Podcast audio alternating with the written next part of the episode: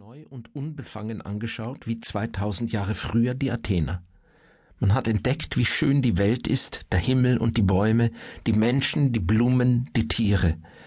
Man hat die Dinge so gemalt, wie man sie gesehen hat. Nicht mehr feierlich, groß und heilig, wie die heiligen Geschichten in den Büchern der Mönche und in den Fenstern der Dome abgebildet waren, sondern bunt und lustig, unbefangen und natürlich, klar und genau, wie man alles wollte die Augen aufmachen und zugreifen, das war auch in der Kunst das Beste. In dieser Zeit lebten in Florenz darum auch die größten Maler und Bildhauer. Diese Maler haben nicht nur als gute Handwerker vor ihren Bildern gesessen, um die Welt zu schildern. Sie wollten auch alles, was sie malten, verstehen.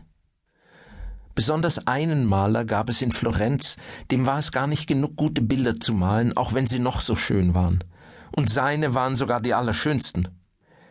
Er wollte wissen, wie all diese Dinge, die er da malte, eigentlich seien und wie das alles zusammenhinge. Dieser Maler hieß Leonardo da Vinci. Er war der Sohn einer Bauernmagd und hat von 1452 bis 1519 gelebt. Er wollte wissen, wie ein Mensch aussieht, wenn er weint, und wie, wenn er lacht, wie ein menschlicher Körper innen aussieht, die Muskeln, Knochen und Sehnen, so hat er sich Leiber von Verstorbenen aus den Spitälern erbeten und sie zerlegt und untersucht.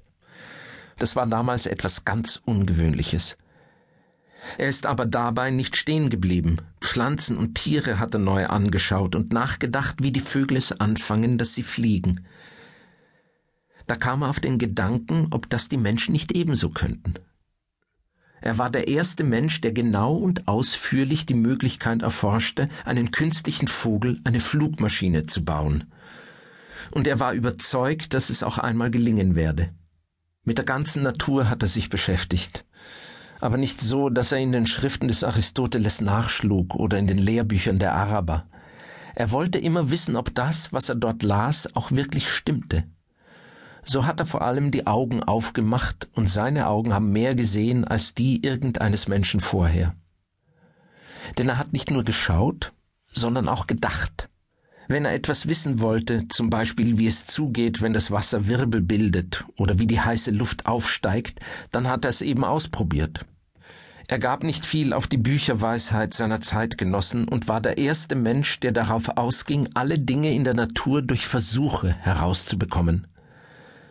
Seine Beobachtungen zeichnete und notierte er dann auf Zetteln und in Heften, von denen sich immer mehr bei ihm ansammelten. Wenn man heute in seinen Aufzeichnungen blättert, dann staunt man jeden Augenblick, dass ein einziger Mensch so viel erforschen und erfahren konnte, wovon damals niemand etwas wusste oder auch nur wissen wollte aber die wenigsten seiner Zeitgenossen ahnten auch nur, dass dieser berühmte Maler so viel Neues entdeckt und so ungewöhnliche Ansichten hatte. Er war linkshändig und schrieb in einer kleinen, umgekehrten Schrift, die gar nicht leicht zu lesen ist.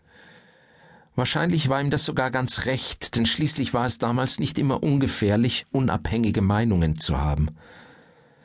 So findet man unter seinen Notizen den Satz Die Sonne bewegt sich nicht. Sonst steht nichts da.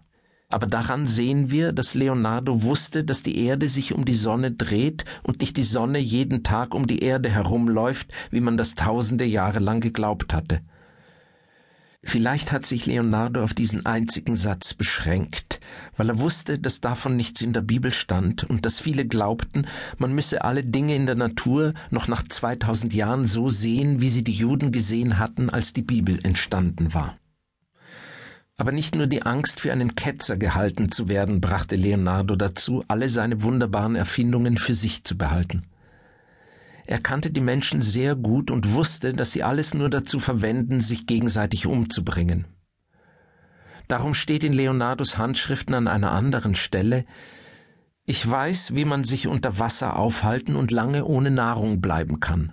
Aber ich veröffentliche es nicht und erkläre es niemandem, denn die Menschen sind böse und würden diese Kunst dazu verwenden, um auch auf dem Meeresgrund zu morden. Sie würden den Boden der Schiffe anbohren und sie mit allen Menschen, die darinnen sind, versenken. Leider waren nicht alle späteren Erfinder auch so große Menschen wie Leon.